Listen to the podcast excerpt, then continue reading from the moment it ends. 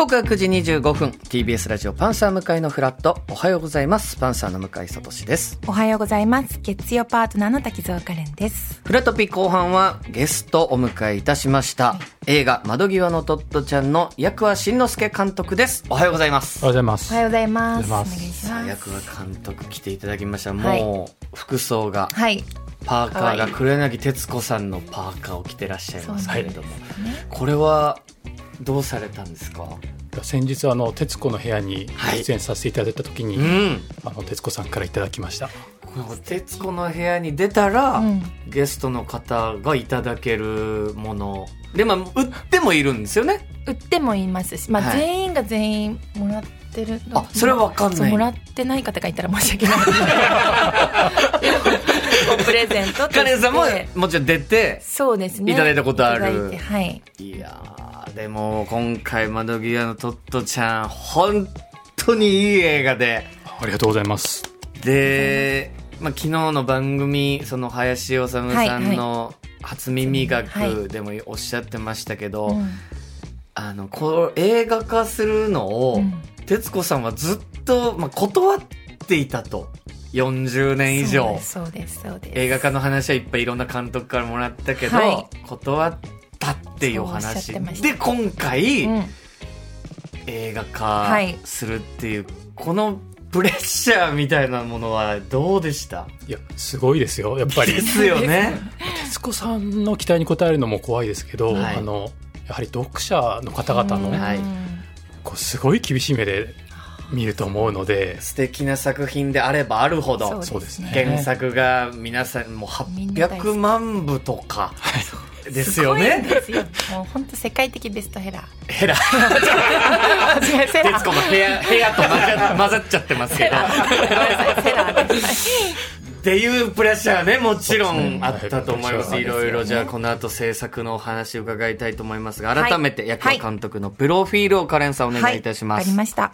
役はしんのすけさんは1981年生まれ、北海道帯広市のご出身です。テレビアニメドラえもんの制作に携わり、2014年に映画、映画ドラえもん新のび太の大魔教で長編映画監督デビュー、そして監督4作目となる映画窓際のトットちゃんが8日、今週金曜日に公開されます。はい。まあ、ヤカさん、そもそもの話からなんですが、はい。アニメの世界に入るきっかけっていうのはどういったところだったんですか、あの、まあ、父の影響でずっと映画が好きで、はい。あのまあ、映画業界にまあうまく入れなかったんですけど、で、まあ、新映動画っていう今いる会社が毎年「ドラえもんとしんちゃん」の劇場アニメを作っていて、二大ねアニメといいますかね、絶対見る映画の。はい。ここの会社だったら毎年映画が作れるんじゃないかなと思ってうん。入りました、はあ。それまではもうアニメーション全く知らなくてそうなんだ。はい。へで、ドラえもん。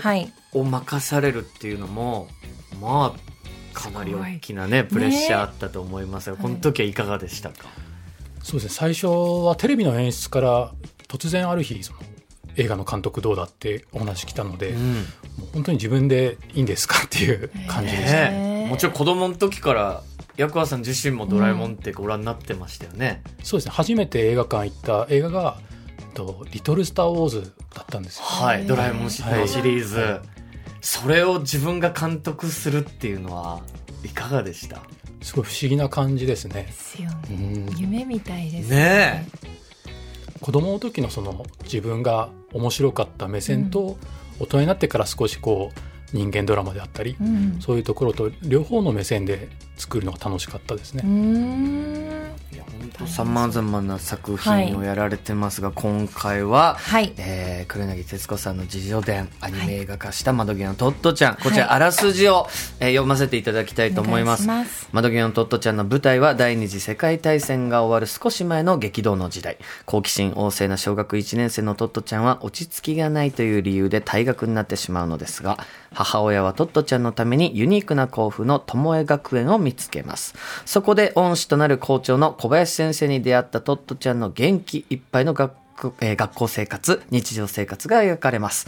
主人公のトットちゃんを演じたのは現在7歳の大野リリアナさん、母親をアンさん父親を小栗旬さん、校長の小林先生を役所広司さん、そして担任の大石先生をカレンさんがはい演じてらっしゃるということです。ままあもちろん物語のお話もそうですけど、まずこの声優陣、このまあ、トットちゃんを演じたこの大野リリアナさん、素晴らしいですね。いや天才ですよ 大天才。これぜひ劇場でトットちゃんの声を聞いてほしいんですけど、もうこのトットちゃんが魅力的すぎて、ずっと釘付けになっちゃうんですよ。ねこれはもう画面に映るもちろんイラスト、は絵いもそうですし、はいこのリリアナさんの声、トットちゃんよっていう、こうなんか、うん。よのところが、すごく徹子さん味うがん、ありますよね。ある声質はい。なんですが、そもそもこの大野リリアナさんが抜擢されたのっていうのはどういった経緯だったんですか、あの、まあ、オーディションを開かせていただいて、はい。その中でやっぱり彼女はと飛び抜けてすごい華やかな雰囲気があって、はい。それからあの台本を他の人のセリフも含めて丸ごと覚えてきて、こうちゃんと文脈の流れに合ったお芝居をされるんですよね。ん。あとはこう収録してて思ったのはこうとにかく楽しそうなんですよ。一緒だよ、徹子さんと。そうですね。本当に演じることが大好きで、うんようやくその大きな役を得て、こう本当にのびのびと演技していたので、なんかこう旗で見ていてすごいこうこの作品とリリアンさんが出会えてよかったなって思いながら見てました。いやもうこの方以外にもうないんじゃないかっていう声なんですよ本当にそね。のままな感じです。でやっぱトットちゃんのこう世界を見る目の、まあキラキラして、どの物事事象にもワクワクしてっていうことと、あの声がしっかりマッチしていて、トットちゃんのセリフ一つがなんかむしろ今の大人になった自分にぐさぐさ刺さってくるんですよ。で僕がすごく印象に残ってるシーンは、はい。まあもちろんネタバレとかじゃないところで話したいんですけど、トットちゃんがまあトイレに自分の財布を落としてしまって、まあ要は当時のトイレですから、汲み取り式。うんで、まあ、トットちゃんが勝手にって言うあれですけど、要は、汲み取り式の中からスコップで、まあ、要は汚いうん。小物の溜まってる声だめを掘り返しちゃう。そう。はい。で、それを校長先生、小林先生が見つけて、何してんの？と、うん。で、財布落としちゃったから探してんの？って、その時に、まあ、小林先生が怒らないっうん。ていうところ、何やってんだとも言わない。うん。かといって一緒に探すこともしない。ね。っしない。ていう、この距離う感。ん。でもまあ要は糞尿だらけになってしまうトットちゃんが先生の元に戻って結局見つかったのかって見つかんなかった時のそのトットちゃんの一言？うん。でもいいのっていううん。この探したからちゃんとしっかり探したからいいのっていう笑いながら言うシーンがすごく素敵でなんかあのうわこの感覚やっぱ見つかるか見つからないかっていうことにどうしてもはい。重きを置いてしまうしやっぱ見つからなかったらすごく残念うん。だしってよね。いう中でニコッとそれを言うシーンがすごく印象に残ってますね。あのシーンはやはりその、まあ、ビジュアル的にこういろいろと画面に出てしまうとまずいものもあるので、うん。どうしようっていう話をスタッフ間でしたんですけれどもやはり一番最初にトットちゃんと小林先生がしっかりとこうコミュニケーションを取るシーンだったので、まあ、ぜひこれはやろうという話になって、うん。あのシーンはですね実は一番大変だったのはあのトットちゃんの動きもあるんですけど、うん。銀映えだったりハエがやっぱずっとね、飛び回ってるは描写。あれがこう常に飛び回ってるので、あれのこう指定が大変だったりとか、ええそういうとこ一つとって。も、そうなんです。動き方ってことですか？動き方ですね。うわはあ、どう動くのか、ハエが。そうですね。やはりこう全部をその一匹一匹描くと大変なので、はい。こういろんな向きのハエをまず作画して、うん。それをこういろんなスピードでいろんな軌道であの使って配置していくんですけどだからみんなこう金映えの映像を見なくてはいけない。その調べるために。本物をね。そうなんですよ。調べるとなかなか衝撃的な映像が。ねね、それをずっと見てるのも、なかなかない経験ですもんね。そうなんで。すよね。で、カレンさんも、はい。まあ、担任の先生はい大石先生。の大石先生に、はい。俺はね、カレンさんの声も素晴らしくて、それはカレンさんが本来、もうカレンさん自身が持ってる優しさだったり、みたいなものが声に出てるし、で、もちろん、黒柳さんのことをはい。カレンさんやっぱ前からね、以前から大好きです。大好きでっていう思いももちろんあるし、で、この大石先生っていう役も、もちろん大人であっても完璧じゃないというか、ちょっと間違ってしまう時もあるし、はい。っていう、この、なんかリアルうなん。ところがカレンさんの声とすごくここもえーマッチしてたと思うんですけど監督から見ていかがでしたか？直接聞く機会だったそうのが。恥ずかしすぎます。いやもう本当に、あの最初徹子さんからあの大石先生役にカレンさんいかがでしょうかっていう。徹子さん直々のお話だったんですね。そで。す、うんでそのお話聞いた時にパッとすごく大石先生と似てるなと思って、はい、それはまあ見た目も似ているし、うん。あのまあ、先ほどおっしゃったその新人新米の教師で、うんまあ、一生懸命なんだけどまだ少し時々こう間違ったことをしてしまったりとか,、なん本か当に悪気がなく、はい、こう、愛を持って楽しいことの中に、ちょっとこう、カレンさんもね、こう、ラジオやってると、言葉のチョイス間違っちゃう時って、そこに全く悪意がなくて、本当に一生懸命伝えようとするからこそ間違っちゃう。はいみたいなところって確かに大石先生の一生懸命さと、そこじゃ通ずるものがそうですね。うんありましたか？はい、あのそれが本当声にも乗っていて、うんあのすごく初々しい演技で、だけど誠実にこう子供たちに向き合っている感じが上手に表現されていて多分カレンさん自身あのアフレコの当日はい。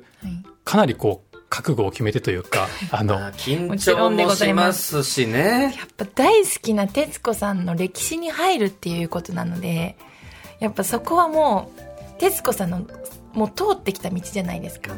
だからそこをどうしたらいいのかもやっぱ本番までどんな練習をしていけばその人に大石先生になれるのかとか、うん時代その時代に入れるのかとかやっぱ何もかもが見たことのない世界だったので緊張しましためちゃくちゃ。もちろん台本もらってからシミュレーションとかいろいろするでしょうけど、うんやっぱり大好きな大事な作品であればあるほど、正解って難しいですよ意ね。外に自分が思ってたよりもこの時代だったらもっとゆっくり喋るんだよとかそうですよね。やっぱマイクの響き今はすぐ声が届くかもしれないけど、はい昔はこう伸びちゃうから、んすぐに次の言葉を言っちゃうと何を言ってるかわからないっていう運動会の運シーンでーンですけど。はい、あの、メガホンみたいなマイクを通そうして、そうそう昔のマイクを通しはてい、アナウンスするシーンですよね。そこが。一番衝撃的でした。もうすぐマイクって人に伝わるものだと思ってた今のマイクはね、性能がいいからね。それをゆっくり言ってとか。第二次世界大戦の戦時中の、はい。やっぱ時代感っていうのももちろんありますもんね。でもこんだけ、先ほども言いましたけど、徹子さんが、いや、この作品はまあ、アニメ化するのは、とか映画化するのはもう違うかなって思った中、その、先に作ってお見せしたっていう話を聞いたんですけど、そうですねあの最終的な許可をいただく前にあのもうどんどんまあ進めると言いますかあの、はい。お見せしないことにはやはりご納得いけないいただけないかなと思ったので、まあシナリオであったりキャラクターデザインはどんどん進めてその都度徹子さんに見ていただいたっていう流れなんですね。はあ。でも、この作品をアニメ化する上で、うん意識した、ここだけはっていうポイントって、役川さんの中にありますか？やはりあの時代交渉であったりあるいは安明ちゃんのこうはい。ポリオの体の動きであったりアニメーションなんだけれどもできるだけ現実と同じ、あの調べて取材してその上で書くっていうのは心がけました。まあ、同級生、同じクラスの安明ちゃんって男の子もかなりこの物語の中ではキーになるキャラクターで、まあ、小児麻痺はい。を患っているという、このトットちゃんと安明ちゃんの交流も非常にこの作品の中では大きいところで、はい。このえ安明ちゃんの描き方もなかなか難しかったんじゃないですか？そうですねあのこう障害を抱えている少年子どもたちをこうステレオタイプに描くことはもちろんできるんですけどもやはりそういう記号的な表現は避けたかったので、まあ、できる限りあのやはり取材して、あの実際にポリオに、まあ、罹患された方々、ポリオの会っていう団体の方がいらして、その方々に子ども時代どういう気持ちで過ごしていたのかとか、実際の体の麻痺している動きを見せていただいたりとか、できるだけ誠実にあの調べて作りました。あと印象的にはやっぱ手が触れ合うシーンというか、握り合うシーンだったり、まあ、約束の指切り現場だってこう手にフォーカスしたシーンも非常に多いなと思ったんですけどこれは何かあるんですか？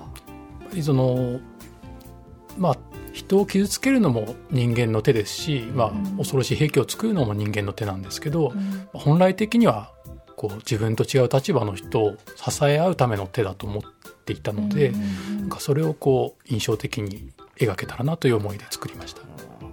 あと水のシーンも、うんうん。なんか大事なポイントでプールだったり、うん。雨だったり水たまりだったりっていう、ここも何かあるんですか？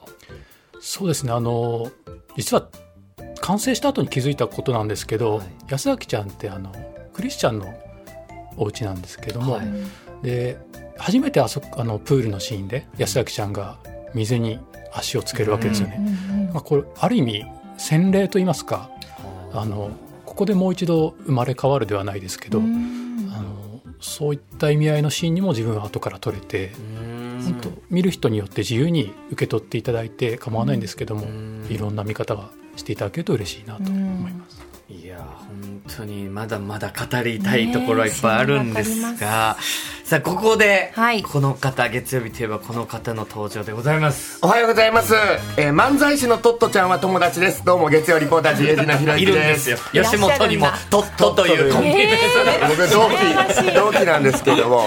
確かどどこからあれはトットの2人はじゃあ一度解散して再結成してるんですけど、再結成した日が窓際のトットちゃんの発売日でトットちゃんの日っていうのから、あの2人はトこれやっぱってるんですね。ト取ってるんですトットを取ってるトットを取ってるじゃあ環境あったんですねはあったんですそうなんですの同期の僕です、ひろゆきさんに来ていただきました、さあ今日はですね、はいえー窓際のトットちゃんの、えー原作者黒柳徹子さんといえば、もう、えーご存知日本のテレビ女優第1号にしてテレビタレントのパイオニアでまだに現役って本当にすごい、すごい方なんですけども今日はですね黒柳徹子さんに関する伝説の数々をクイズ形式でおはい。ちょっとお楽しみいただきたいと思いますので監督もぜひはい。分かったらお答えいただきたいとカ思います。レンさんも知ってることもあるかもしれない。そうですね。思います。大好きな、うん。はい。はいそれでは参りたいと思います。第1問。黒柳徹子さんが人間ドックを受けたところ、一般の方に比べてあることが4倍早いと分かったえーという伝説があります。さて、黒柳徹子さん、通常の方と比べて何が4倍早いでしょなんだろううあいや、監督もわか。ります。いや幼少期のことはたくさん調べたんですけど。そうですよね。ね。健康事情。あでも4倍？本当に昨日見た番組とかで言うと、はい。すっごい食べてたんですよ。そうなんですよ。ねそう私もそうだと思った。あ思いました？はい。だからやっぱ消化、うん。胃の。胃の消化が 早い。あです。さすごい食べますそうよねだって。なんですよ。めちゃくちゃ食べらっしゃるし、はい。あともう量、い。あの量もすごいんですけど量に1個に対しての例えばデザートだったらデザート部門でまず1人の1食分ぐらい食べるしで、はい。パスタでも1人の本当1食分食べるし、はい。二食なんて言うんだろうなんて言うんだろうもっとすごいことで言いたいんですけど。もうね伝えられてない大丈夫です。ごい食べるんで、はい。すごい食べます。ね最後はす。ごい食べるんです。いいです。ねまあ、これはねあくまで伝説なんですけども、まあ、83歳の時のインタビューにてご飯は3倍半食べるとお答えになられたり、ご自身の YouTube でも焼肉 500g 寿司22貫を平らげるなどかなりの大食感す。ごい。パワフルですね。いいこと。生まれつきパワフルなお体をお持ちとさすがでございます。では続いていきたいと思います。続いて第2問はこちらです80年代黒柳徹子さんがあることを政府に訴えたことで実際に法改正があったという伝説があります、徹子さんのおかげであるものが下がったのですがそれは何でしょ知ってるすぎる。う知ってるすぎる。さすがに知ってます。ねよくさんも知ってますはい。ねおじゃあもう横尾さんぜはい、ひ。お願いします。これあの所得税をこうもうちょっと税率を下げてくださいっていうお願いをしたんじゃないですかね素晴らしい。さすがでございます。すごい話これは有名ですよね、はい。はい。さあ、えー、徹子さん83年から3年連続で高額納税者の芸能人部門にてトップだったのですが、当時の所得税は最高税率75%えあったんだ。プラスそこに住民税なども入ってきますので90%以上納税しなければならなかったとはい、えー、徹子さんが政府の税制調査会に直接出席されて苦労を訴えたことで所得税の最高税率が75%から60%に下がったすごい。はい国民のためです。そうですね、はい。ここら辺ももう違うと思いますって思ったら行動する、でそれが実際に動くってすごいことです矢野よね。さんがおっしゃってらしたそうですけどね、はい。あの徹子さんが「ザ・ベストテン」出られた時にオープニング以降はノーギャラという話をされていたそうですね。なんか。なるほど。オープニングでもう全部。もう納税他あとは税金になっちゃうっていう。ああなるほどなるほど。もらえない。じゃないかという、はい。うん面白いさあもう数々の伝説がある黒柳さんですけどもいかがですか、はい。監督他に何か驚かれたこととかってあったりししますか、徹子さんについてですか、いや すいません急に。急に無茶ぶりしましたえっとなぜならですねあの皆さんが徹子さん詳しすぎてクイズが尽きたから。あいいじゃん。先ほどあのまあよく食べられるってお話あったんですけど、先日あの『徹子の部屋』に出演させていただいた時に、あの自由が丘のお店のスイーツが出たんですよ。でそれをあのこうテーブルに並べられたんですけど一旦こうスタッフの方が「じゃあ次行きますね。下げてもいいですか?」って聞いたら「下げないでください」って徹子さんがおっしゃって。でそこから5分ぐらいしてパッと見たらもう全部ないんですよ。ペロッと。ペロッと本当に。そこも大事なんでしょうね、いやでも改めてね「窓際のトットちゃん」のお話に戻させていただきますが、このアニメーションが本当に素晴らしくてでこう普通に生きる、まあ、皆さんと、うん。でトットちゃんが、まあ、夢に見ることとか、うん。妄想することになるとタッチがうん。変わるじゃないですか。はい。あれもなんかすごいですねあの演出。そうですね。あのやはりこうアニメーションの可能性はたくさんあるので、こういろんなあのタッチで表現してもいいんじゃないかなっていうそれこそその友江学園がすごく自由な校風だったので、このアニメーションも自由に作ろうと。確かに自由だなっていう表現の仕方の幅がすごく広くて、そこも見てて面白いね。ポイントでしたね。いや、まだまだ本当に聞きたいことあるんですが、改めて、えー12月8日から全国で公開される窓際のトットちゃんですが、役場監督からリスナーの皆さんにメッセージをお願いいいたします。はい。あのまあ、今戦争がいろんな国で起きてるんですけども、日本もあの80年前同じ戦争のただ中にいたのでこうこの映画をきっかけにこう親子で、まあ、戦争とか平和について語るきっかけになったら嬉しいなと思います。あなたはあなたらしく生きていいんだよってすごくメッセージと、あとやっぱもう一つ大きなやっぱり戦争っていうものの愚かさ、うん。残酷さっていうのも本当にこれ見ると感じますよね。そういう意味でも皆さんにぜひ見ていただきたい映画でございます。はいぜひ足を運んでください。ということで、役場監督、そしてひろゆきさん、ありがとうございましたあ。りがとうございましたこの後とっととイベントします そっちのと